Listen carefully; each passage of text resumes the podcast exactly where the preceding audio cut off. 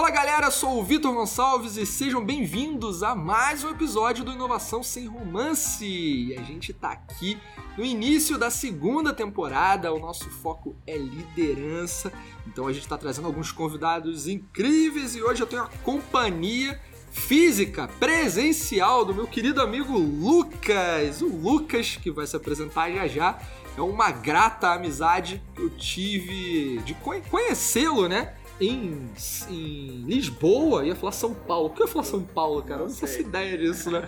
Mas em Lisboa, no Web Summit de 2018, para quem não sabe, o Web Summit um dos maiores eventos de tecnologia, inovação e empreendedorismo do mundo e reconhecido como o maior da Europa. E no Web Summit pra vida. Estou aqui ao lado do Lucas em Florianópolis, meus amigos. E aí, cara, tem um detalhe, né? O que, que acontece aqui em Floripa às quintas-feiras, que é o dia que a gente está gravando esse episódio, Lucas? Boa, boa. Obrigado, Vitor. O prazer é meu. Acho que a sorte foi mais minha do que tua. Esse Web Summit foi o penúltimo presencial, né? Foi, em verdade. 2019, depois não teve mais. É, a gente se conheceu lá e tocando projetos juntos e tem sido uma, uma jornada que está no seu início ainda, né? E vai longe. Então, que bom que o Vitor está aqui hoje na minha casa. A gente vai poder gravar com essa qualidade boa, né, de áudio. A gente ia fazer online, mas ficou tudo conspirou para para ter essa conversa de perto. E a gente fala sobre isso muito. Se esse microfone tivesse ligado, ele já ia ter algumas horas aí, né? De, Nossa! De conversa sobre o tema. E nas quintas-feiras, Floripa sem romance.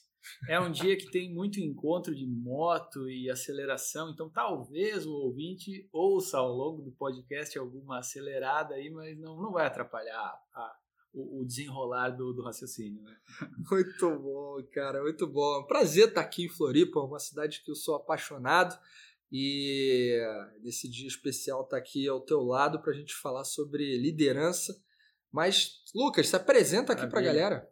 Então, é, maravilha esse tema. Acho que é importante a gente talvez até entrar em algumas polêmicas, em algumas críticas, né? Mas importantes também para a gente refletir como a gente usa esse termo, né? Eu sou muito, eu sou muito consciente nas palavras que eu uso, sabe? Eu tento, se eu falar palavrão com motivo, se eu me referir com algum termo, às vezes eu, eu penso nele, tento voltar e achar o termo certo, porque, cara, em última instância é, a gente chega onde as nossas palavras chegam, né?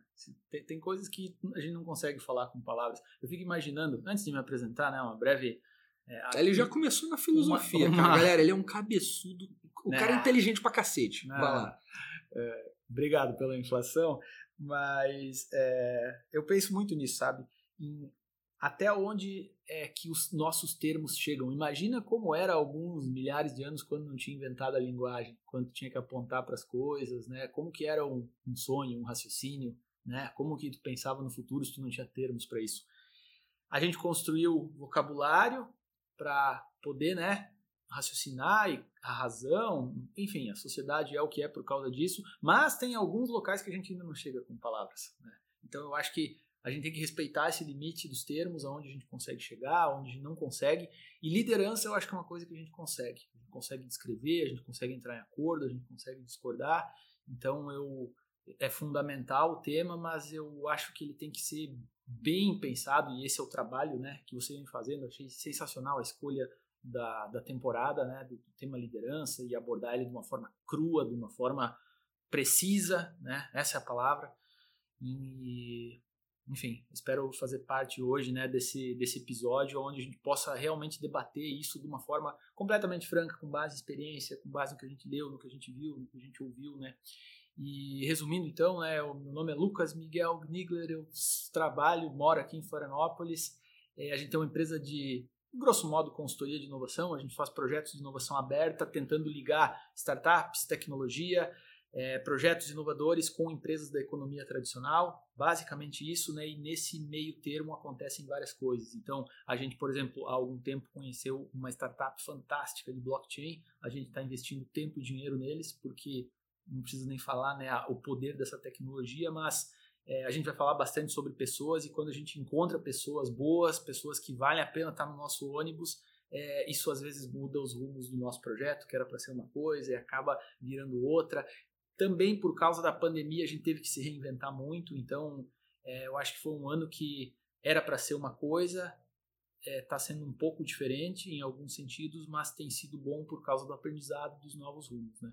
No tempo livre eu faço doutorado em estratégia aqui na UFSC, que, que não, se a minha orientadora ouvir, não é no tempo livre. Na maior parte do tempo eu estou dedicado ao doutorado, entre outros projetos de tecnologia, projetos de educação que a gente vai comentar também, né? alguns em parceria com o Vitor, então é nessa pegada aí. É, é aprendizado meu, né? do, de, das pessoas com quem eu interajo, tecnologia, inovação e tudo que acontece entre essas áreas. Né? Muito bom, cara. Galera, eu tenho certeza que esse nosso encontro vai ser um encontro de muita. não só referências, que o Lucas tem muitas, né? O cara estudou, estuda muita coisa, mas muita experiência. E aí, Lucas, eu vou já começar aqui mandando aquele pé na porta, bonito, da inovação sem romance, que é o nosso propósito aqui que é existe de fato uma possibilidade de ser líder sem ser gestor? Essa é uma pergunta polêmica logo de cara, né? Qual é a tua opinião a respeito? Eu desconheço. Se existe, eu desconheço. É, eu acho que líder é um estágio que provavelmente vem depois da gerência ou do gestor. Né? Eu preciso conhecer como a organização que eu estou funciona, como as pessoas trabalham, como elas entregam resultado, como que elas geram valor, para eu poder liderar esse time. É, então eu acho que as coisas estão extremamente relacionadas, principalmente se a gente está falando de uma questão empresarial. Né? Eu posso ter líderes em outros segmentos, em outras organizações que não são organizações comerciais, de serviços, ok, mas como a gente está falando um, né, um mundo mais empresarial, eu não consigo ver é, essa, esse papel do líder. Ah, vá lá, tem um fundador da empresa que é um ex-atleta ou é uma figura. Os Estados Unidos tem muito disso, né? Um herói de guerra que representa uma. Ele pode até representar um papel de liderança, um papel de, de inspiração, se a gente for pensar por esse lado. Agora, liderança em business, liderança no sentido de construir uma visão, construir um caminho, sabe? Construir é, para mim a, a gestão como filosofia de negócio, como prática, ela é, ela precede a liderança. O que tu acha? E, e porra, não, não tenho dúvidas, eu concordo 100%. Agora, tem uma, uma modinha que, que rola aí, não, não é só uma questão de ser moda, ela é essencial, lógico, mas essa questão de, entre aspas, né, vamos tomar cuidado com o que a gente vai colocar, é, o só cuidar das pessoas é importantíssimo, mas, cara, e a conexão com a estratégia, a conexão com os resultados, o que eu tenho que alcançar por quarter, ou mesmo em outros períodos? É, beleza, eu vou, enquanto líder, ajudar pessoas a se desenvolverem, a maximizarem seus potenciais, mas com qual propósito, além de ajudar as pessoas? Eu tô uhum. no mundo capitalista, eu tenho que ajudar as pessoas para que elas ajudem as empresas. Sim. Como é que você enxerga essa realidade aí, cara? É, eu acho que é uma, é uma sequência, né, do que a gente estava falando antes. Tem uma, uma frase que eu não sei se é do Jim Collins ou do Peter Drucker. Um é o, o Jim Collins é discípulo do Peter Drucker e é um, é um cara que, que aprendeu muito com ele e segue o que ele falava, né? Para quem não é da área da administração, Peter Drucker, eu diria que inventou a gestão aplicada que a gente tem hoje, né? E o Jim Collins é um pesquisador que, que aprofundou em alguns tópicos, principalmente na linha do que torna uma empresa bem sucedida e duradoura. Mas um dos dois tem uma frase que diz que se você acha que gestão não é algo importante, é porque tu nunca trabalhou com um gerente ruim. Né? Então, é, é, é quem já trabalhou e está ouvindo sabe que é caótico, você precisa dessa orientação de alguém que tenha conhecimento do negócio, a visão do que a gente está fazendo, e aí, a partir daí, eu acho que essa pessoa começa a desenvolver liderança. Né? Então, é, são coisas extremamente relacionadas. É, eu acho que houve aí ao longo do tempo, a gente falava em off, né?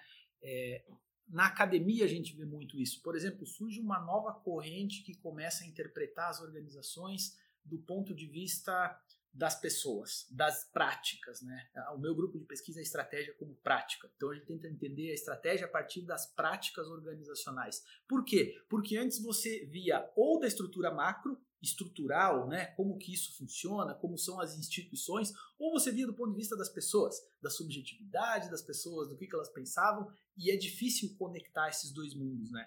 Então, me parece, eu posso estar enganado, me parece que ao longo da história da liderança, a gente chegou num ponto em que era fundamental é, a gente parar de olhar um pouco para só processos, só métrica, só entrega, só resultado e a gente tinha que voltar a olhar para as pessoas. Né? Isso aconteceu. Só que talvez isso aconteceu demais. Não estou falando que. É, pode ter passado do ponto. Exatamente. Eu acho que no, no contínuo aí tem um meio termo onde você tem as pessoas no centro, com prioridade, né, o teu maior ativo, mas você não pode perder essa estrutura de processos, de, enfim, tudo isso que a gente sabe que é fundamental né, para a gestão, para um negócio funcionar.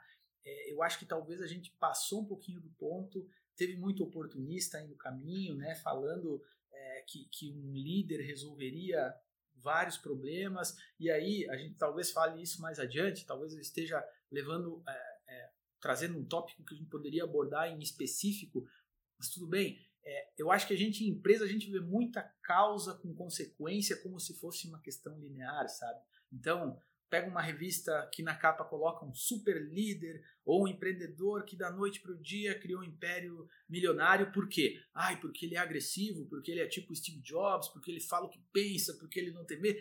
Cara, e tudo bem, isso aí pode ser uma característica, mas é um ambiente tão complexo que tem questões políticas, questões de câmbio, questões de mercado, questão de comportamento do consumidor. É muita coisa envolvida para você atribuir apenas à liderança o sucesso de um projeto, de uma empresa. É mais um dos fatores. Né? Então, uma coisa que me incomoda muito desde o tempo de consultoria é essa coisa de a gente querer atribuir é, uma relação de causa e consequência num sistema complexo, que são as organizações que a gente atua. E eu acho que a minha grande a minha grande crítica ao conceito de liderança é quando a gente atribui à liderança é, o papel de salvar, o papel de. Sabe, é o Messias, né? O Messias, né? É, né? tudo está em cima da liderança. É, exatamente. E aí, cara, eu, eu, eu me lembrei aqui ouvindo você e também vi uma referência do David Norton, que é um colunista do, do, do Gartner, é um consultor teórico dos negócios, é um consultor americano, né, teórico dos negócios americano bem famoso, o cara criou o Balance Scorecard, né, foi um dos co-criadores, e ele falou uma parada, que uma frase que eu tive contato esse ano, que foi o seguinte, é, essa, esse modelo de liderança muito é, deixa a galera seguir o jogo. É meio que esses modelos holocráticos, holocracia, uhum. como tem surgido, mais horizontal, né? menos hierarquia, distribui mesmo o poder e deixa a galera fluir e vai rodando ali quem vai liderar projetos e fazer a gestão. Ele falou o seguinte: esses modelos mega horizontalizados são para aqueles que têm preguiça de fazer gestão. Uhum. Eu achei essa frase sensacional. Porque, do ponto de vista do romance, que é atribuído muitas vezes ao exercício do líder, uhum. você acaba vendo, porra, um monte de gente vendendo um monte de curso de gestão 3.0, né? Gestão humanizada, são coisas fundamentais. Né? Você mesmo falou, às vezes ali nesse contínuo passamos do limite, né? Uhum. A gente não tinha tanto olhar, passou a ter. Está na hora de buscar esse equilíbrio. Mas aí eu queria abordar contigo o seguinte: Aqui talvez você acredita que role essa liderança é, é, esteja tão romantizada e perdendo de vista a mão da gestão. O que você acha que está acontecendo ali? Por que a gente talvez tenha passado do ponto um pouco e, e esquecido a, a gestão e falar, pô, a gestão. Não, não. Teve um, você me contou uma, um papo outro dia, acho que pelo WhatsApp, que você falou assim: ah, porque tem, tem gente que fala que gerente, gerente não existe, né? Gestor. Foi alguma coisa assim. Foi, foi. Eu estava num treinamento, numa capacitação gerencial e eu uso o termo gerente. Né? O melhor livro do Peter Drucker é, em português, o gerente eficaz. Em inglês seria o, o, o o executivo eficaz, mas tudo bem, a gente traduziu como gerente porque né, a gente interpreta como como a, a, a, função de gerenciar. E eu lembro muito bem da pessoa que mão e falou: é, Lucas, meu professor da pós, sei lá, disse que é errado usar o termo gerente, que hoje se diz líder.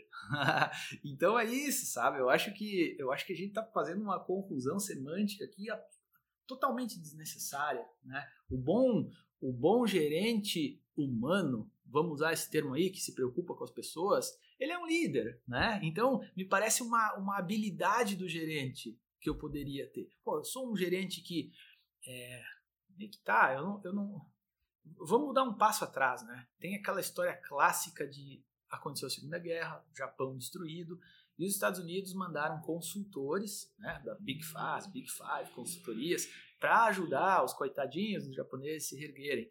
E eles chegaram lá e encontraram um cenário da qualidade total, do que virou a qualidade total, é aonde os caras tinham um sistema de gestão muito evoluído para aquela coisa militar, né, de, de, inspiração militar que tinha nos Estados Unidos, aonde tem o Messias, o dono da verdade, né, o time teller, o cara que diz o que fazer, que diz a hora, é, e o resto desdobra isso né, para a equipe fazer porque o chefe pediu e ele é o cara. Por quê? Porque ele é essa figura carismática, o cara que entende. Então, enquanto a gente tinha essa cultura forte americana, no Japão, a figura do gerente, principalmente do middle manager ali, o cara né, que estava entre a diretoria e a equipe, ele tinha uma função completamente diferente, que era basicamente tirar obstáculos do caminho da equipe para a equipe poder entregar o seu melhor trabalho. Então, cara, para mim isso é uma chega chega a ter uma beleza nisso, né? Qual que é a tua função? A minha função é ajudar as pessoas para que elas possam fazer o melhor trabalho, para que elas possam entregar o melhor.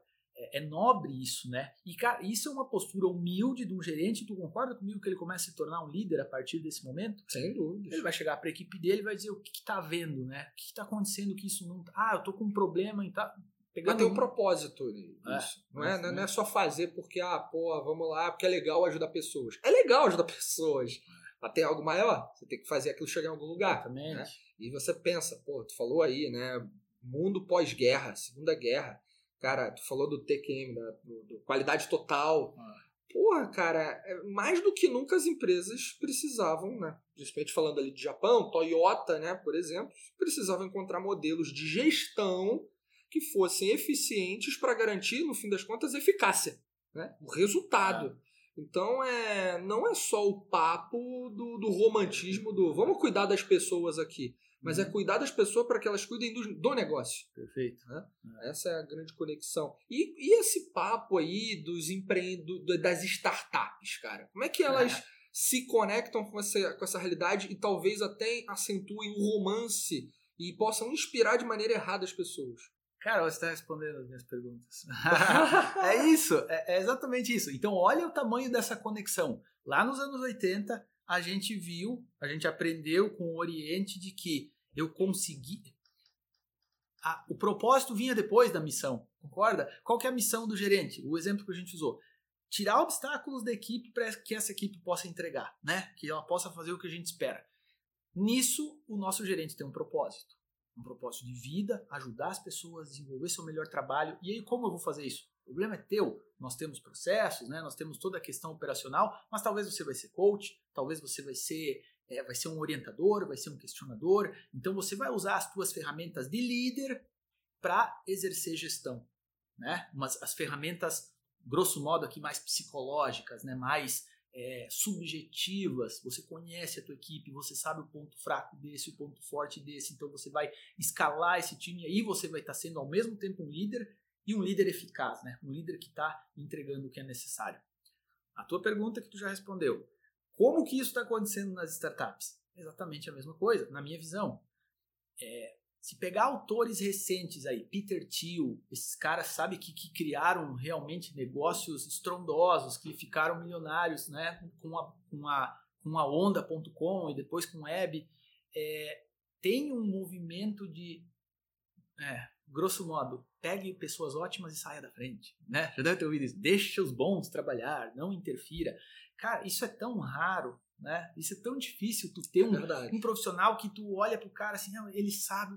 Você precisa orientar, você precisa explicar aonde a gente quer chegar, como isso funciona. Provavelmente ele vai ter uma grande habilidade, mas ele vai ter que conectar com outras pessoas para isso poder acontecer. Até o Neil do Matrix, que era o escolhido, precisava de um mentor. Né? Fizer. Né?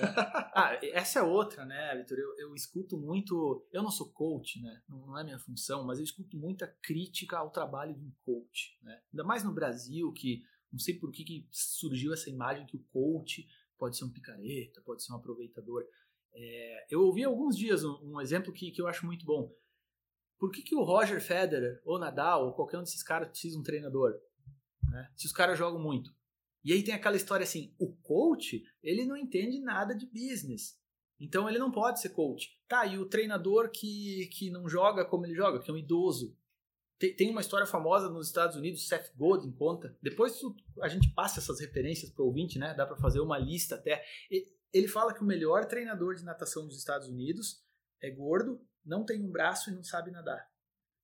Mas o que, mas aí que tá, aí, aí vem a, a, a, lição. Por que, que ele é bom? O cara fez parte de, de Olimpíadas e tal. Ele é bom porque ele sabe observar, ele sabe reconhecer padrão, ele entende o psicológico do nadador, ele entende o que é necessário. Então vem uma outra confusão aí quando a gente fala de gerente, liderança, que é achar que o cara para ser um bom gerente ou ser um bom líder, ele tem que ter passado por toda uma escola para poder dizer o que o outro tem que fazer. Isso é terrível. Eu, eu encontrava muito esse cenário em capacitação gerencial, aonde, por exemplo, o melhor vendedor se torna o melhor vendedor se torna o, o nosso novo gerente. E aí tu perde um excelente vendedor que não tinha um perfil de ser um coach, de ser um cara que entende, que tem empatia, que sabe, sabe? Então nem se, pode ser que aconteça. Uma pessoa que começou lá do zero de estagiário, passou por todas as etapas, se torna um grande líder. Sim, interessante, ele conheceu todo o negócio, mas ele tem que ter essas habilidades para ser esse líder, esse gerente que a gente espera, né? E no mundo das startups, agora sim, né, tentando fechar isso, é essa moda também de que, cara, não é necessário gestão, as pessoas são fantásticas, como a tecnologia é diferente. Eu não sei o ouvinte, eu conheço várias startups, eu já trabalhei com startups, e a primeira coisa que acontece depois que tu sai do early stage, pensa numa curva de crescimento de startup. Beleza, eles começaram em três. Ah, não vamos botar um gerente ali, né, para gerenciar os três. Mas se esse negócio crescer, você vai ter que criar processo, você vai ter. É sempre a mesma história. Você vai ter que ter uma estrutura gerencial, uma estrutura de processos, ou a coisa não vai escalar, não vai funcionar. Então, eu acho que tem que ter cuidado, sabe? Tem que ter cuidado com essa história de que a gestão está ultrapassada. Claro, se a gente está falando do gerente que diz aos outros o que fazer, eu concordo. Esse gerente não tem mais espaço, dono da verdade. Mas um gestor, coordenador, um líder, alguém que, sabe, mostra o, o ritmo, eu, cara, isso é fundamental. E aí eu volto a Jim Collins, desculpa. É porque você nunca teve um gerente ruim, se você fala que não é necessário gerente. tu sabe o que me dá aqui como insight ouvindo isso? É que as pessoas acabaram levando o, o, o rótulo do líder para aquele que entende de pessoas e desenvolve pessoas. Somente. Isso. Criou um, um estereótipo. E na verdade, é, o que a gente está falando aqui é de uma pessoa que tem é, algumas habilidades, dentre elas aquela de olhar para pessoas e ajudá-las a maximizar seus resultados, mas que essa pessoa, esse profissional que consegue coordenar esse trabalho, direcionar, orientar, ele tem que ter uma mente senciente, né? Tem que ser perspicaz, olhar para o seu entorno, olhar para o ambiente que ele está inserido, para as pessoas que ele tem no time, ver como é que aquilo pode ser, como é que aquelas pessoas podem ser organizadas para contribuir com uma estratégia um alcance da estratégia maior de uma organização. E aí, quando fala das startups, eu me lembro muito de uma coisa que a gente fez. Eu aprendi isso contigo, inclusive, lá no Web Summit. A gente passava nos. Tu vai lembrar disso? Passava nos stands do Web Summit, galera, só para ter uma referência aí. No ano que a gente foi, tinha 70 mil pessoas lá. E, e aí a gente passava pelos stands das startups Uhum. Lembra disso? Sim. E aí tu perguntava, e eu comecei a fazer isso também, né? Quando eu não tava contigo. Perguntava, e aí? Você tá fazendo o que aqui? Tu lembra disso? Uhum. Perguntava para as startups, aí, qual é a tua? O que, que você tá fazendo aqui? Tá buscando o quê? Cara, as pessoas não sabiam responder. Muitas delas, né? Dos é. startupeiros. Eles estavam ali fazendo o quê, então? Muitos deles estavam tentando encontrar o que estavam fazendo. Essa é a verdade. Não tinha, né, uma, uma visão. O que seria uma boa resposta, né? É, não, mas não assume, né? É, é. Poderia ser uma boa resposta, verdade, né? Porque às vezes está tentando, está na fase de experimentação, de fato, né? Está tentando validar alguma coisa, está tentando se descobrir. Mas acaba se criando esse romance de que é legal fazer startup, é legal rodar um processo de, de imersão, de validação de hipótese, prototipar, criar MVP e vamos que vamos porque isso é maneiro. E aí qual é o risco que eu vejo? As grandes empresas que tentam olhar para as startups e se inspirar no que elas fazem acabam muitas vezes trazendo aquilo que é o, a parte frágil. A parte ruim, exatamente. A parte frágil. E aí, cara, descamba todo o negócio que tá lá no Run the Business, né? Tá lá é. fluindo. Tudo bem, precisa de adaptação, precisa trazer mais celeridade, mais agilidade e tal. Mas, porra, o cara copia, uhum. tenta fazer um Ctrl-C, Ctrl-V de uma parada que é frágil. É, né? Perfeito. Perfeito. Muito é, bom. Eu estava pensando aqui, Vitor, tu vê, né? É, outra coisa, né? Eu falei lá no início sobre aonde as palavras chegam e uma coisa que, que eu aprendi, e eu acho que, que, que quem já deu aula, quem já foi coach, quem já foi consultor, vai concordar comigo, a gente constrói muito significado enquanto a gente fala. Sabe que no começo, quando eu comecei a dar aula para graduação, lá atrás, 2012, eu me achava meio picareta quando eu estava dando aula e enquanto eu estava falando, me vinha uma ideia na cabeça e eu lançava aquilo como se fosse um conhecimento meu. E eu, cara, não, eu não podia, eu pensava depois, né? eu não devia fazer isso, eu devia já vir com o conteúdo todo desenhado, mas depois eu descobri, estudando aprendizagem, que não tem forma melhor de tu construir conhecimento do que essa aqui que a gente está fazendo agora, que é debatendo.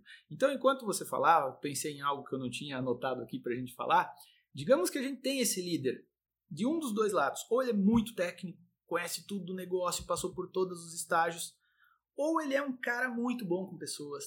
Por que, que a gente não tem dois líderes? Um líder e o vice-líder, sabe? E os dois tendo a percepção, a empatia de que eu sou o cara dos processos, esse é o cara das pessoas. E a gente vai tomar as decisões em conjunto. Sabe, um pouco a gente tem isso hoje com advisor, com conselhos, né? Onde se ouve mais, mais versões. Mas é, eu acho ruim isso, sabe? Tu ter o, o, poder, entre aspas, centralizado numa pessoa e aí todos os vícios ou os defeitos dela vão ser ignorados em função dessa mística do líder que conhece. Então eu acho que também tem espaço para a gente criar novas formas de exercer a liderança numa empresa, sabe? Pode ser duas, três pessoas, pode ser nenhuma, pode ser uma que te, sabe? Eu acho que não há uma regra, assim, um jeito de fazer essa, essa liderança. Né? Eu acho que o recado disso, de fato, é não tem essa regra. O que precisa ter é pessoas com as habilidades hum, que, que se equilibram ali. E se você não tem aquilo sozinho, porra, talvez traga é. alguém que tenha o que te complementa, né? É, agora tem um negócio interessante. Aqui no Brasil eu escuto muito aquela culturalmente aquela frase clássica: cachorro com dois donos morre de fome, ah, né? Ah. Aí tem os elementos culturais da nossa nação que ainda levam a outros é, outros desencadeares aí, né? Outras consequências. Mas, ô Lucas, eu quero te perguntar o seguinte, cara. O papo tá sensacional. É, quando a gente fala de inovação, a gente já sabe que a inovação passa naturalmente hoje por um aspecto humano dentro das organizações, passa pela área de gestão de pessoas, né? Você uhum. é, precisa fundamentalmente para permitir que algumas inovações sejam criadas, alguns experimentos precisam ser feitos. E para que experimentos sejam feitos, ser, ser feitos, a gente precisa ter uma condição, um ambiente interno, um ambiente uhum. na empresa que permita isso. As lideranças precisam permitir dar esse espaço seguro para fazer essas inovações e, quem sabe, no caminho errar. Né? E então, qual é, na tua opinião, o papel do líder né, como, como, como pivô nessa criação de, de um ambiente psicologicamente seguro para esse tipo de coisa? Boa, boa pergunta. Eu vou, eu vou responder com um pedaço da tua pergunta que tu colocou. Qual, qual é o papel do líder em estabelecer essa condição, né? Algo assim, algo assim que, que você posicionou aí para eu comentar eu acho que a gente pode voltar ao exemplo da Toyota, né? Qual é o papel do líder para fazer com que um processo pré-determinado de uma linha de produção seja seguido? No caso, eliminar barreiras, né? eliminar obstáculos para que isso acontecesse. O papel do líder para um processo de inovação funcionar? Um pouquinho mais delicado, porque o processo de inovação ele é incerto. Né? Não, não, na Toyota eu sei que se eu seguir a linha de produção eu vou ter um Corolla, mas na inovação eu não sei. Se eu seguir, eu vou ter uma inovação. Então a inovação é, é, é dela a gente não saber exatamente para onde a gente vai. E isso tem um lado positivo, porque é assim que muitas coisas boas acontecem, né? O que, que eu vejo do líder? E aí, falando até num ambiente que eu estou bastante envolvido de startup ou de empresas, juntando um pouco da, da, da conversa da, da, pergunta anterior, empresas que emulam um comportamento de startup, imaginando que isso vai fazer com que elas saiam de um jeito tradicional de fazer as coisas, né? E às vezes pegando a parte ruim ou a parte não tão boa de ser copiada. É, eu acredito muito numa dinâmica em que a gente tem uma empresa, por exemplo, tradicional, que está gerando receita com as suas entregas de sempre, que ela já faz há muito tempo. Essa receita que ela está gerando é a receita que vai bancar o processo de inovação, certo? Então, eu não gosto de colocar o fator dinheiro no processo de inovação. Claro, a gente tem que pensar em algo escalável, que tem um modelo de negócio, a gente vai ter mercado, mas na gênese da inovação, eu tenho que ter a grana garantida da empresa que vai estar direcionando, sei lá, 10% da receita a gente vai direcionar para os nossos projetos de inovação e deixar essa inovação acontecer. E aí tem muito papel do aleatório, tem muito papel da, das pessoas, como você falou, que vão poder ter um ambiente, e aí sim é um papel importante da liderança na inovação. Essa liderança garantir que esse ambiente esteja relativamente livre das pressões que o ambiente corporativo tradicional traz, que é entrega, que é resultado, porque se você deixar um gestor do, do, negócio tradicional ser o gestor da parte de inovação, ele não vai entender nada. Ele vai dizer, tá, mas o que está vendendo? a gente só está tendo prejuízo, né? ele não está tendo essa visão de laboratório, de algo que é incerto, mas é daqui que vai sair o nosso futuro, certo? Então eu acho que o papel do líder na inovação é, de uma forma, aí, aí vem o ponto crítico, de uma forma organizada, com um processo de inovação que a gente conhece, né, que vai lá da hipótese, da validação, testar, cria um protótipo, um MVP, valide. Tem que ter esse processo também, não pode ser uma coisa completamente solta. Não é oba-oba, né? Não é oba-oba. Não é post-it na parede que vai fazer inovação. É, exatamente. Mas ele tem que saber que esse processo é incerto. Existe um processo. É, é uma dicotomia complicada. Existe um processo, existe um jeito da gente validar, mas não há garantia nenhuma de que essa validação vai trazer, por exemplo, um resultado financeiro. Não sei se eu respondo a tua pergunta assim, mas eu vejo como é fundamental você ter um líder. E aí, olha só, a gente volta para aquela questão de ter um líder e um vice-líder, por exemplo. O líder da do core business, né? O líder da empresa do que ela faz hoje, ele não vai poder também ser o líder da área de inovação, a não ser que ele seja um cara muito bom, né? Que entenda das duas dinâmicas. Provavelmente seria interessante que ele colocasse uma pessoa ali para fazer essa gestão da área de inovação, né? É que tenha o modelo mental que é compatível com essa realidade de experimentação. Né? É. Eu vejo que hoje um dos grandes desafios estratégicos das organizações é nesse mundo de extrema incerteza garantir nesse modelo do vou chamar do vaca leiteira pegando lá BCG, uhum. né? Eu estou fazendo isso aqui, isso me garante resultado, paga minhas contas e me permite fazer um novo investimento ali à frente. Isso tem uma busca natural por se tornar mais eficiente eu preciso me tornar mais eficiente operacionalmente aqui para garantir essa operação.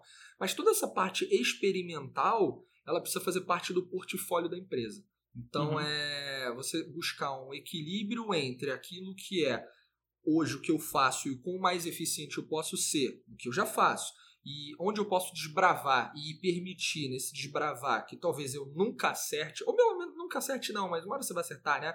Mas que uma, vai talvez levar tempo, que eu vou perder uhum. dinheiro, né? Eu tenho que considerar isso na minha estratégia e equilibrar esse portfólio do quanto eu vou investir nesse risco uhum. é fazer gestão de risco, né, é, cara? É, é. Os executivos precisam fazer gestão de risco balanceando o quanto ele quer é. distribuir, quanto eu vou eh, botar orçamento para melhorar a eficiência do que eu já faço, ou quanto eu vou arriscar. É, é isso aí. Esse é, o grande ponto. E, e quer ver, Vitor, só para complementar, e aí eu falo com você, ouvinte, que nos ouve agora, porque eu sei que esse é um dilema de todo mundo, não importa o, o ponto que você está na tua carreira, talvez não seja um dilema latente hoje, mas vai ser. Mas eu acredito que quem está ouvindo a gente aqui tem esse dilema, que é o seguinte: como eu inovo na minha vida profissional. Né? Então, eu tenho. A dinâmica é a mesma. É, cara, eu falo tanto sobre isso com pessoas, tem até um curso que eu gravei na Udemy no passado, porque eu tinha que repetir tanto esse recado, eu gravei um curso gratuito e dizia, cara, assiste isso aqui, que senão eu vou ficar meia hora. Disso. Vou ficar meia hora de falando a mesma coisa. Mas basicamente é essa dinâmica de você ter uma fonte que gere receita, que é o teu trabalho, para bancar a tua experimentação sabe? É arriscado tu bancar a experimentação sem ter fonte de receita. Tu vai ter que ter patrocínio familiar, não vai ter que ter, não sei como é que você vai fazer para isso. Não e tem eu, milagre. Não tem milagre. E não tem romance. E não tem romance, boa. E aí eu dou um nome para isso. Cara, essa nossa vontade de mudar, de, de inovar, eu chamo isso de arte. Isso é arte para mim. eu preciso me expressar, eu preciso, ah, não, meu trabalho não tá legal. Sabe essa angústia muitas vezes, essa, ah, eu quero fazer uma coisa nova, eu quero contribuir, deixar minha marca no universo, para mim isso é arte. Mas a gente pode usar para arte a mesma dinâmica da inovação. Trabalha das 8 às 6 ou o horário que for necessário. Essa grana que tu ganha, direciona 10% dela e 10, 20% do teu tempo todo santo dia para praticar a tua arte. Que aí tu começa a validar, tu começa a testar e quem sabe um dia tu consegue fazer essa transição. O que eu acho muito complicado é uma galera que pensa que não gosta do trabalho, que eu preciso propósito, que eu não faço o que eu gosto e ele dá esse salto na loucura, sabe? Vou largar tudo e vou fazer isso aqui porque isso aqui é que eu amo. E aí depois ele não tinha validado. Aí ele começa a validar, ah, eu vi que é mais difícil do que eu pensava, não é bem assim. O pessoal não está querendo pagar pela minha arte. Cara, isso é validação? Né? Isso é processo. Então eu vejo muita relação entre essa questão pessoal, do que, que eu vou fazer da vida, o que, que eu gosto de fazer, o que, que dá dinheiro, o que, que eu acordo cedo pilhado para fazer. Eu vejo essa dinâmica de descoberta desses pontos muito relacionada com a dinâmica de inovação empresarial. Cara, eu nunca tive esse insight e achei absolutamente sensacional. É muito legal ter essa, de fato, fazer essa relação, porque é, vou voltar aqui, né? O nome do podcast é Sem Romance. Quando você vê que a galera tá muito empolgada, uma, uma galera, independente até de idade, tá muito empolgada com uma coisa, vai lá e pula do precipício uhum. e não sabe nem o que tem lá embaixo, né? Cara, você tem um risco, tá comprando um risco muito alto, né? Que é o da onde tá partindo a tua a tua garantia. Tu tem que ter um pouco disso, né? Uhum. Ter, senão uhum. Na maioria é porque tem muita, também tem muitas histórias inspiradoras de pessoas que teoricamente do nada ou do zero fizeram alguma coisa e, porra, tiveram um resultado incrível. Mas qual é a, a, o dado estatístico que representa que isso vai acontecer de novo. Aí que tá. E quantas que tentaram e não deram certo e a Globo não mostra? Né? Numa linguagem não sai na capa da revista. Então, cara, a gente vê a estatística que nos agrada, né? Mas a gente não vê a quantidade de gente que tentou a mesma coisa e não funcionou, ou foi por outro caminho. E a gente é campeão de racionalizar também, né? Deu tudo errado, mas lá na frente tu vai criar uma narrativa e que tu vai contar para a revista que não, eu comecei aqui, mas isso já me levou para cá. Não, tu só tem o discurso famoso do Steve Jobs na formatura, né? Ele fala, cara, não tenta conectar os pontos no futuro, tu só vai conseguir conectar eles olhando para trás, para o passado. Então, é. né, tô, tô, tô, misturando um pouquinho os assuntos, mas é basicamente isso. Não adianta você imaginar que olhando para frente você vai entender o que vai fazer se você não começar a validar isso, não começar a testar, né? Tem um ponto crítico que sabe aquela história de chegar na ilha e queimar o barco? não poder voltar, né? Ah, Tem uma ah, metáfora sei, assim. Sei. Eu penso bastante nisso também, porque queira ou não, sempre que tu tiver um plano B, tu não vai se dedicar tanto ao plano A quanto tu poderia. Então eu sei que tem o valor de tu, cara, vou largar tudo, vou chutar tudo e vou mergulhar nisso aqui porque eu não posso, não, eu não vou deixar dar errado. Eu respeito isso, eu acho legal isso. Só que me parece que isso é um ponto de quem já bateu muita cabeça, de quem já validou, e não de, de alguém que está começando no mercado incerto, com uma arte ou com um trabalho incerto, com uma tecnologia incerta, e vai queimar todas as opções e vai dizer eu vou com tudo nisso. Eu acho que essa de queimar o barco para não poder sair daquela ilha é uma atitude nobre, mas é de quem já é um pouquinho calejado, eu acho. É, para muitos pode ser uma, uma corda para se enforcar. Para muitos pode, pode ser. Então, assim, o, vamos queimar o barco, as caravelas aí. É, o recado é depois de alguma experiência, ah, né? Tem que ter dado umas voltas ao mundo antes, Pô, né? Senão com certeza. não dá. Boa. Muito bem. Cara, e aí tem uma, uma coisa que me chama muita atenção nesse cenário, que a gente tem percebido, o mundo tá, tá numa, a gente está vivendo um ciclo de informações muito grande. Tem muita informação rolando do mundo, uhum. no mundo. É, cada vez mais, alguns até defendem, alguns autores aí defendem que tem mais informação sendo replicada do que verdadeiramente produzida. Então é muito compartilhamento de coisas já produzidas do que uhum. novas teorias compatíveis. Tem muita muita gente que tá falando assim, pô, mundo VUCA, É, mundo. Agora surgiu o mundo Benny. É, É, outra boa, definição. Surgiu alguns E meses. o cara que escreve sobre o Beni, ele xinga quem fala sobre o Vulca, né? É! Você tá desatualizado. Tá desatualizado. Outro dia eu vi um vídeo, cara, de um, um cara aqui no Brasil, não vou citar nome, mas ele é bem influente, e ele falando. Porra, isso é uma babaquice. É. Mundo, É. mundo Benny, mundo VUCA, o negócio é o mundo tal. Aí ele surgiu outra É, linha de pensamento. É, Cara, é, de- depois a gente até pode comentar sobre isso, mas por que eu tô falando isso? Essa é a base para a seguinte reflexão. Tem muita informação, tem muito conteúdo, né? independente de ser muito replicado ou muita coisa original sendo feita, a gente tem uma pegadinha sendo instalada na mente do ser humano já há correndo alguns anos, que é a falta de foco. Uhum. É, é muito fácil perder o foco. né? Você está fazendo uma coisa, de repente vira a chave, vem outra, enjoa aqui, começa a fazer outra coisa e tal. Então isso já tem, tem, tem se tornado cada vez mais intenso. E aí é muito natural com isso você vê alguns líderes que não têm foco e sem foco não tem visão de chegada, não sabe onde quer ir, não sabe para onde ir e talvez nunca descubra e acha que é legal ficar validando hipótese o resto da vida. Uhum. E aí, cara, eu te pergunto, porra, como fazer? Como é que se encontra? É uma pergunta de, de, de prova essa, né, cara? Mas como é que a gente encontra foco num Uhum. mundo que faz de tudo para tirar o nosso foco? Ou, teoricamente, ele não faz isso para tirar o nosso foco, mas pode nos seduzir Uhum. e a gente acaba perdendo foco. É, boa pergunta. Eu, eu acho que não é intencional do mundo, né? Mas é uma consequência do, da, da nossa realidade. É, eu não sei se tu conhece, Victor, o, o autor chamado Col Newport. Ele não. tem uma frase sensacional que diz o seguinte: o foco é o QI do século XXI. Né? Porra, essa eu vou escrever lá no armário, lá de Cara. casa. Aí, amor, você tá ouvindo? Eu vou botar essa lá em casa.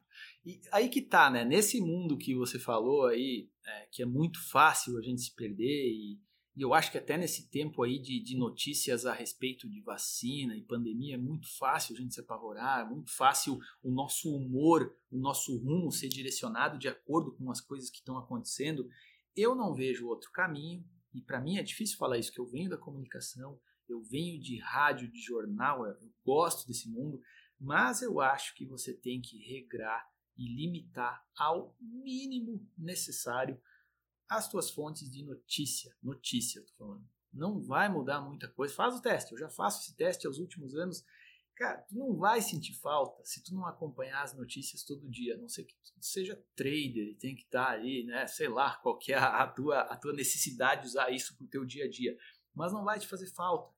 Então, eu acho que a, a, a solução ela é simples. Tu vai ter que limitar o teu tempo em feed de rede social e vai ter que limitar o teu tempo a noticiário. Eu conheço como funciona o noticiário. Eu não gosto de quem fala que, é, o, por exemplo, a Globo ou a CNN, elas fazem uma coisa, sabe, orquestrada para manipular. Eu conheço os profissionais que trabalham lá. Eu sei que é sonho de muita gente chegar lá e esses profissionais não deixariam uma conspiração acontecer sem falar nada, sem falar para ninguém, sabe? Tem uma frase famosa, vou lembrar o nome do cara agora, que ele diz: Sabe por que, que ET não existe? Sabe por que, que conspiração não existe? Grosso modo, né? É, é uma. É um, eu estou forçando aqui para passar o recado. Por que, que isso não existe? Porque o povo fala muito. E alguém ia abrir a boca, ia vazar, e a gente ia ver foto, a gente ia ver. Então, cara, primeiro de tudo, é, eu acho que tem que tomar cuidado com o quanto a gente se permite ser impactado por teoria, por notícia, por opinião dos outros, por grupo de WhatsApp. Filtros, né? Filtros, filtros extremamente rígidos. Se necessário desligar por um tempo, você não vai sentir falta. E a minha resposta, e aí eu acho que eu estou errando, eu acho que a gente pode falar isso em off, é, é algo que eu preciso é, ter um equilíbrio de novo. Eu simplesmente tu vê, a gente não combinou isso, mas isso é uma das coisas que mais me, me tocam como profissional e como um profissional reflexivo.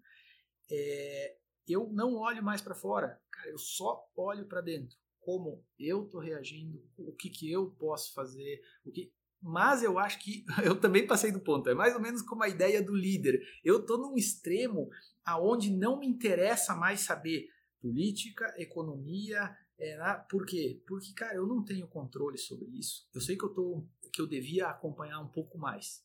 Mas no momento, eu estou tentando olhar o máximo possível para dentro e tentar identificar coisas em mim, sabe? Por que, que eu reajo assim? Por que, que eu me sinto assim?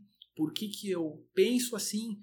é, sem ter essa influência externa. E isso é uma experiência muito legal quando tu não tem influência externa e você começa a identificar como que as coisas estão acontecendo contigo. Eu sei que isso é uma conversa que parte mais para uma questão psicológica, para uma questão cognitiva, mas eu garanto, quem quiser fazer aí um teste de cortar radicalmente o quanto é impactado por notícia e por feed de, de rede social, você vai começar a perceber esse tipo de coisa, sabe? Tu começa a assumir algumas responsabilidades. Obviamente, o foco, que era a pergunta, ele, ele é uma consequência disso. Então, eu vejo muito essa busca por foco. Cara, tu não vai conseguir buscar o foco se o teu foco está perturbado por tanta fonte de informação. Então, para mim, o primeiro caminho e o fundamental, tu quer ter foco? Corta as distrações. Né? Para mim, me parece muito linear isso, muito A mais B. Então, é, eu, eu, vejo por esse caminho, sabe? Mas o meu erro é eu preciso equilibrar, eu preciso olhar um pouquinho mais para fora. Ah, Foi mas... demais, cortei muito. mas, cara, é, a gente em casa pratica um pouco disso também. É, de se blindar de algumas coisas, porque muita bobagem é dita. Uhum. E a gente. E você falou uma parada genial, né? O quanto a gente às vezes não é influenciado por esse tipo de coisa, informações que surgem por aí. Isso altera a, a nosso estado emocional, gera ansiedade Total. e outras coisas. Então tem uma, uma teoria que é chamada, não sei se a gente não falou disso, não sei se você conhece, quem está ouvindo aí também, que é o FOMO. É uma uhum. sigla, né? uma abreviatura, que traduzindo ela do inglês é Fear of Missing Out é o medo de ficar de fora. Uhum. Então, se eu não faço parte, ou se eu não estou antenado, se eu não sei o que está acontecendo, uhum. ferrou, eu sou um alienígena. E aí uhum. eu sou discriminado. Né? É o alienígena enquanto discriminado. E isso é ruim. É ruim para mim, é ruim para minha imagem, é ruim para minha carreira, é ruim para o meu ego. Uhum. Cara, é um negócio muito louco, é né? É. Então... Mas aí que tá, Vitor. Eu fiz o teste e eu não senti fear of missing out. Eu senti no início, tá, vou ficar de fora, vou ficar desinformado. Não fiquei, cara. Sabe? Alguém é chegava, uma sensação. É uma né? sensação. Ela é uma. É um é pseudo, sabe? Ela não é, é um medo que não, que não, ele não vai se realizar. Então, é, eu, eu tô falando algo que eu testei em mim mesmo, sabe? E eu garanto pro ouvinte, se tu sente isso, ah, se eu não estiver acompanhando, vou ficar de fora, vou ser alienado. Eu não sei se tu lembra na escola, ouvinte, lembra? É, eu ouvia muito professor dizer, vocês têm que ser ter opinião, tem que formar opinião, né? Isso era algo, é, cara, que opinião do quê? O que, que tu quer palpitar nesse mundo que já tá cheio de gente palpitando, sabe? Então me parece que a gente tem que trocar um pouco e, e talvez a gente esteja fazendo isso de uma forma meio inconsciente, né? É, eu tenho que me posicionar, eu tenho que ter uma opinião. Nossa, isso é uma injustiça. Eu vou postar, eu vou falar sobre isso. É, até que ponto tu tá contribuindo, sabe, para mudar a situação? É, até que ponto você aí não está gerando lixo também. É, pois é. Porque tem uma, um outro papo, né? Que eu até defendia há pouco tempo atrás o movimento do. Porra, galera, vocês têm que ser protagonistas. Uhum. E ser protagonista também tem que ter o seu cuidado, porque imagina um mundo só de protagonista. Pensando que protagonismo na, na, na, na raiz do seu conceito. O palco é de todo mundo? Amigo, não é assim que o mundo funciona. Não é. Não vai dar. Imagina, todo mundo querendo ser o Silvio Santos da vida. E aí, é. quem é que vai ser o cameraman? Boa. Basicamente é isso, né, cara? Tem, tem muitos cuidados aí que a gente está aprendendo a viver nesse mundo. Mas, o, é. o Lucas, cara, tem uma, uma coisa que você me falou ah, por áudio no WhatsApp que me marcou demais e eu trouxe aqui pra gente eu falar. Eu mando muito áudio, né? Eu mando áudio grande. Não, não, não tem nem Cara, você perto aí de uma galera que eu conheço, inclusive eu mesmo, você tá tranquilo. É, então tá bom. Mas é, você falou assim, cara, Vitor, primeiro as pessoas, depois o quê? Sim. Né? E aí eu fiquei com essa frase na cabeça e falei, cara, é, Traduz isso aí pra gente. Eu, eu entendi, uhum. mas acho que é legal traduzir isso aqui pro pessoal. Sim, é, isso é Jim é, pra, Collins. Pra, pra gente complementar, né? Claro, não, perfeito. É Jim Collins.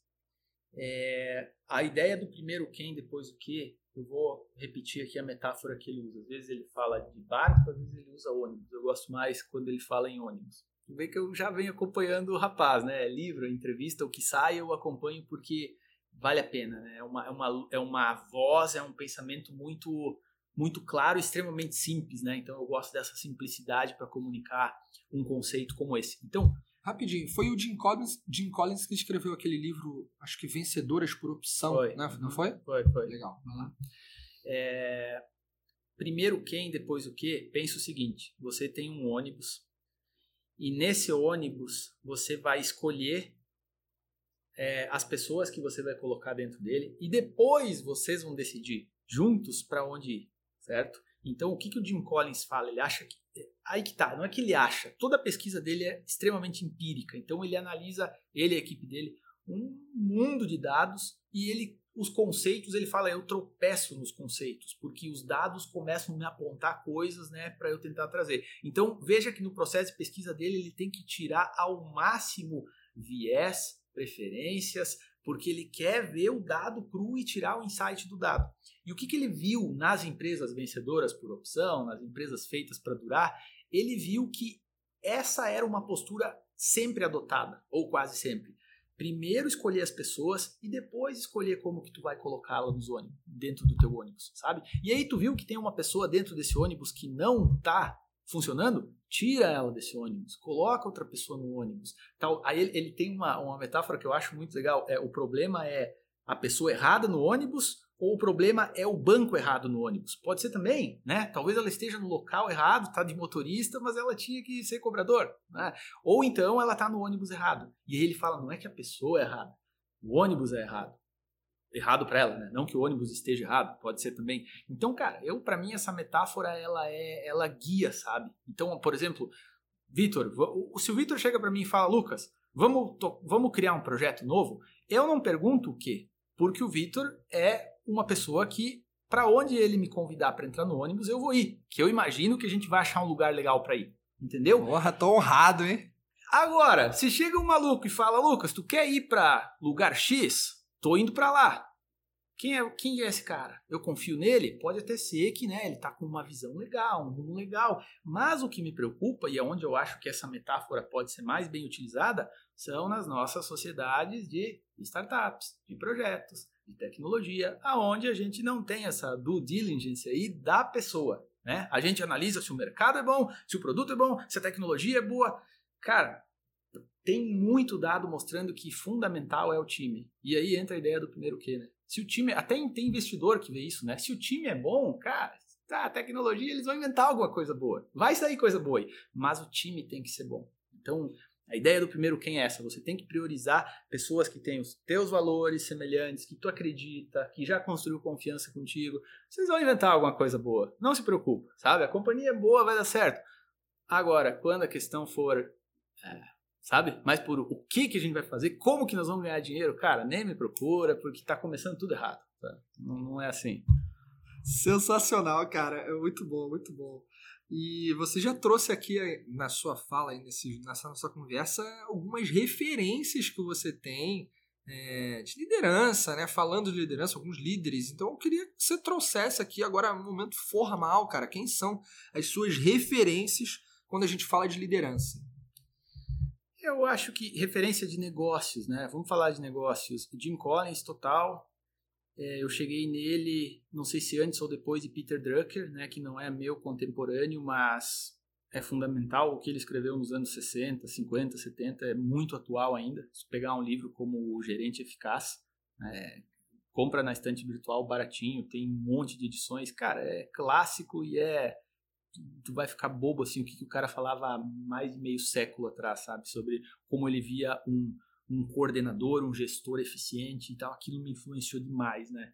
É, o Jim Collins, o que eu gosto dele é a, é a parte empírica, é de olhar para os dados e tirar é, interpretações com base em dados. Mas aí, cara, o doutorado tem sido uma grata surpresa para mim.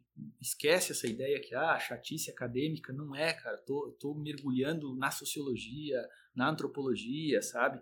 Então eu tô vendo, é, tu começa a ver da onde que as coisas vêm, aí vem um pouco aquela tua pergunta, né, dos conceitos sendo reciclados, sendo... E, e, eu acho que tem muito disso, sabe? Para mim é, é, é, muito difícil você ver algo assim completamente novo. O novo, e eu não estou falando isso com demérito, né? Mas o novo hoje ele é essa combinação, né? Você e, e, e isso eu vejo muito no doutorado.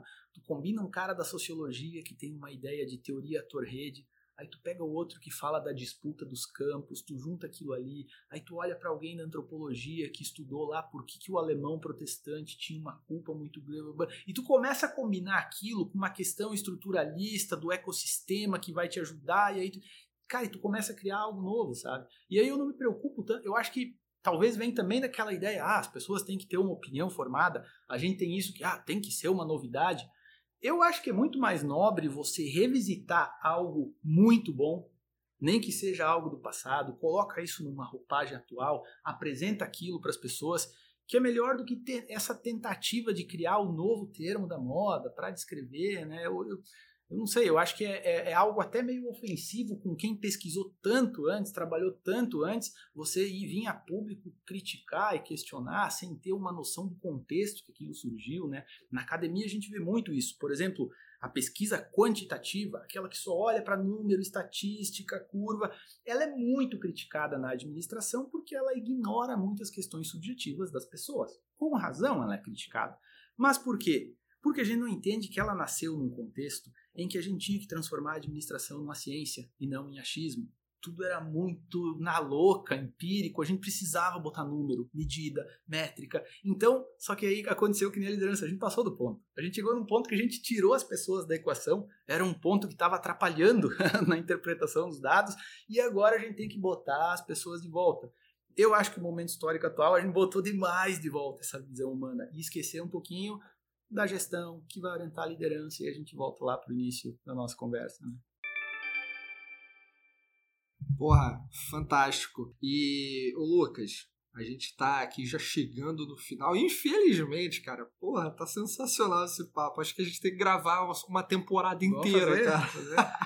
e olha só, você é um cara que eu falo, né? Sempre que eu tenho oportunidade de te apresentar ou estar tá contigo, de falar de você, Que você é um cara inteligentíssimo, sabe de muitas coisas e você tem um repertório que você vem acrescendo aí, né? Então, livros... Aliás, você escreveu dois, né? Ou três? Dois, dois. dois. Eu tenho os dois, não sabia se você estava com o terceiro aí, não lembro. Mas então, cara, você já leu muita coisa. Que livro você pode dizer, porra, isso me, esse me marcou demais nessa esfera de, de, de negócios. Vamos Negócio. ali porque acho que tem, tem conexão total aqui com o nosso tema, e que te marcou demais e que pode ser uma recomendação para quem está ouvindo a gente agora. Boa. É, a gente não pensou nisso antes, né? Eu vou, eu vou falar o que veio agora com base nessa hora de conversa aí que a gente já teve.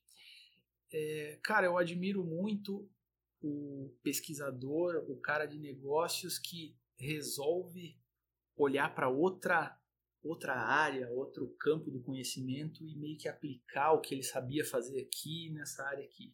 Então a gente falava sobre ele antes, Clayton Christensen morreu no início do ano, foi o cara que criou a ideia de inovação disruptiva, escreveu o Dilema do Inovador, então ele é referência total nessa área de inovação.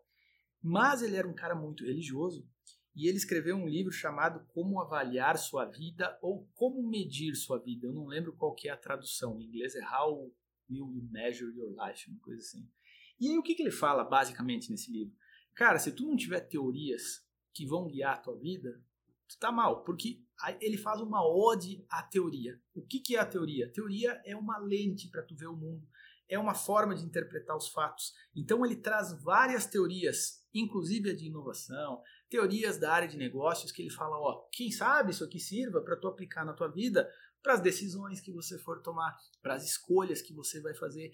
Então, cara, foi um livro que me marcou demais porque ele ele transita entre esses dois mundos, sabe? Ele pega a, a conceitos de negócio e aplica eles para a vida. Então, eu vou recomendar esse. Eu já falei do Jim Collins. Quem for se aventurar por Jim Collins, começa pelo mais famoso, que é o Empresas Feitas para Durar, em português, que é o Good to Great. É o clássico mais famoso, é o segundo livro dele. Todos são bons, mas esse é esse é uma leitura extremamente agradável, conceitos muito simples, né? E se for para Peter Drucker, eu acho que começa também pelo Gerente Eficaz, que é o clássico, é o mais, acho que é o mais acessível e depois dele você você consegue direcionar para outro, outro lugar. Né? Fantástico, cara. Porra, eu, eu, sabia que as recomendações seriam fantásticas aqui. Muito bom. Lucas, a gente está chegando no final, cara. Isso é uma pena. Uma pena. Mas já. Fazer parte 2, vamos fazer. É, acho que a gente tem que fazer outros, cara. Eu acho que isso, isso deu samba, né? Deu, deu. deu. Depois deu. Bom. então, cara, eu quero te agradecer pelo nosso, agradeço. nossa conversa fantástica e te passar aqui para palavras finais antes da gente encerrar. Então, qual é o teu recado aqui de inspiração, recomendação, reflexão? Cara, dos caras que eu mais é, é, reconheço que faz reflexões inteligentes, tá bem aqui na minha frente. Então tá contigo. Obrigado, Vitor. Eu que agradeço a oportunidade, sempre uma alegria. A gente costuma conversar assim, né? Só agora a gente ligou o microfone e cuida um pouquinho com os termos, né? Mas em, em geral essa é a nossa conversa usual. Você é... já reparou que as nossas conversas são sinistras. Né? Nossa. é, vamos lá. É, algo também que eu não tinha, não tinha pensado, a gente não ensaiou muito né, a, a, o script, o que eu acho que foi bom, né? A gente acabou é, é, levando para um caminho mais necessário, mais urgente, com base nos temas mais, mais críticos.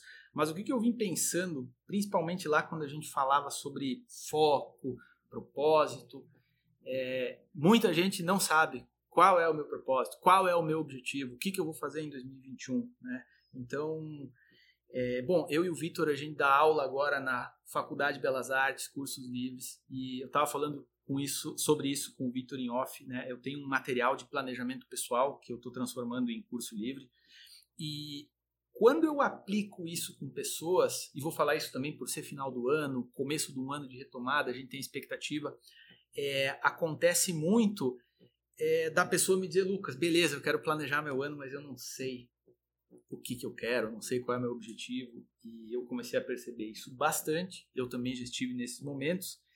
Então, toda vez, esse é o meu recado, tá? Ele é bem simples, mas eu, eu queria que o ouvinte não esquecesse disso.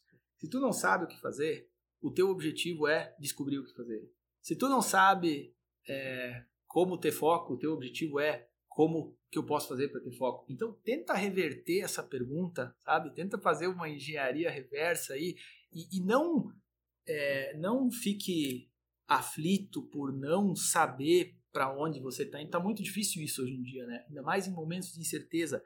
É, se você não sabe para onde ir, é, o teu objetivo é descobrir. E aí isso vai te abrir inúmeras possibilidades, né? Eu quando eu trabalho é, essa essa questão de planejar o próximo ano, eu, eu gosto de fazer uma provocação. Qual que é o teu sonho grande? Em inglês eles usam o termo moonshot, né? Se tu pudesse mirar na lua, o que que seria? Cara, eu quero ser... Né? Eu já tive vários, mas o mais recente que eu tive, tem que refazer meu planejamento, era o meu moonshot é ser amigo das minhas referências. Então pensa, ser amigo do Jim Collins, ser amigo desse cara. Cara, se, se as pessoas não olharem pra ti e não derem uma risadinha, tipo, ah, é porque ele não tá na Lua, né? Então tem que ser uma coisa extremamente ousada, porque mesmo que você não chegue na Lua, cara, é capaz de você chegar. Você subiu na, a régua. Isso, chegar na estratosfera, né? Chegar perto, subir. Então, é, é isso, sabe? E, e, se você não sabe qual é o teu sonho grande, eu quero descobrir meu sonho grande. Então, o que, que eu percebi? Né? Eu sei que é um recado simples, é uma mensagem que pode parecer que não traga aí um insight pro ouvinte que gosta de negócios, gosta de tecnologia, de inovação, de liderança, sem romance. É, mas pensa nisso, cara. Quando tu não souber o que fazer, coloca como teu objetivo descobrir o que fazer. Né? Isso funciona. Você vai te abrir, vai, vai parar, vai tirar o teu foco no que não existe, que é eu não sei, e vai abrir a, as possibilidades para você começar a construir isso. Né? Então, eu, daria esse recado agora para final do ano. É isso. Cara, muito maneiro. Isso trouxe um insight que eu vou falar aqui já. Mas, ô Lucas, como é que a galera te encontra por aí? Instagram, LinkedIn, como é que site? Fala aí um pouco. lucasmiguel.com, eu concentro lá. Site não tem não tem muito segredo, tem conteúdo de, de anos, tem livro, tem curso. Tem meu e-mail, contato arroba lucasmiguel.com. É, no site tem, tem é o LinkedIn, Lucas Miguel Gigler, no Instagram, arroba LM Gigler. Depois a gente pode também listar isso, né, para quem quiser o contato, mas quem procura acha, né? Quem quiser vai, vai me encontrar e a gente conversa. Ou pergunta pro Vitor, o Vitor passa o contato também, só que eu mando o áudio longo do WhatsApp, já aviso. Sensacional, cara, que conversa maravilhosa. E você, aqui nesse teu encerramento, falou sobre né, descobrir, descobrir, encontrar esse seu caminho. E eu vou trazer um. Você trouxe várias teorias, várias conexões. Eu vou complementar aqui com algo que tem feito parte do meu mundo, né? É, eu e a Tayana lançamos um outro podcast, o Terapia Nerd. Então a gente tá com muita coisa, via uma outra faceta, né? Minha, nossa e da nossa família. E aí me trouxe uma inspiração, cara, ouvindo você, algo, uma frase do Batman. Porque você falou aqui isso de buscar esse caminho, e, e eu vejo que isso é, para isso às vezes é necessário, às vezes não sempre, é necessário ter um pouco de coragem para você desbravar e, e se arriscar, se jogar, lógico, entendendo riscos, entendendo as consequências, mas muitas vezes as pessoas têm medo e por isso elas não dão um próximo passo. Então, uma frase do Batman que fica aqui agora é: faça seus medos terem medo de você. Então, com esse recado, meus amigos, a gente se despede aqui e nos vemos no próximo episódio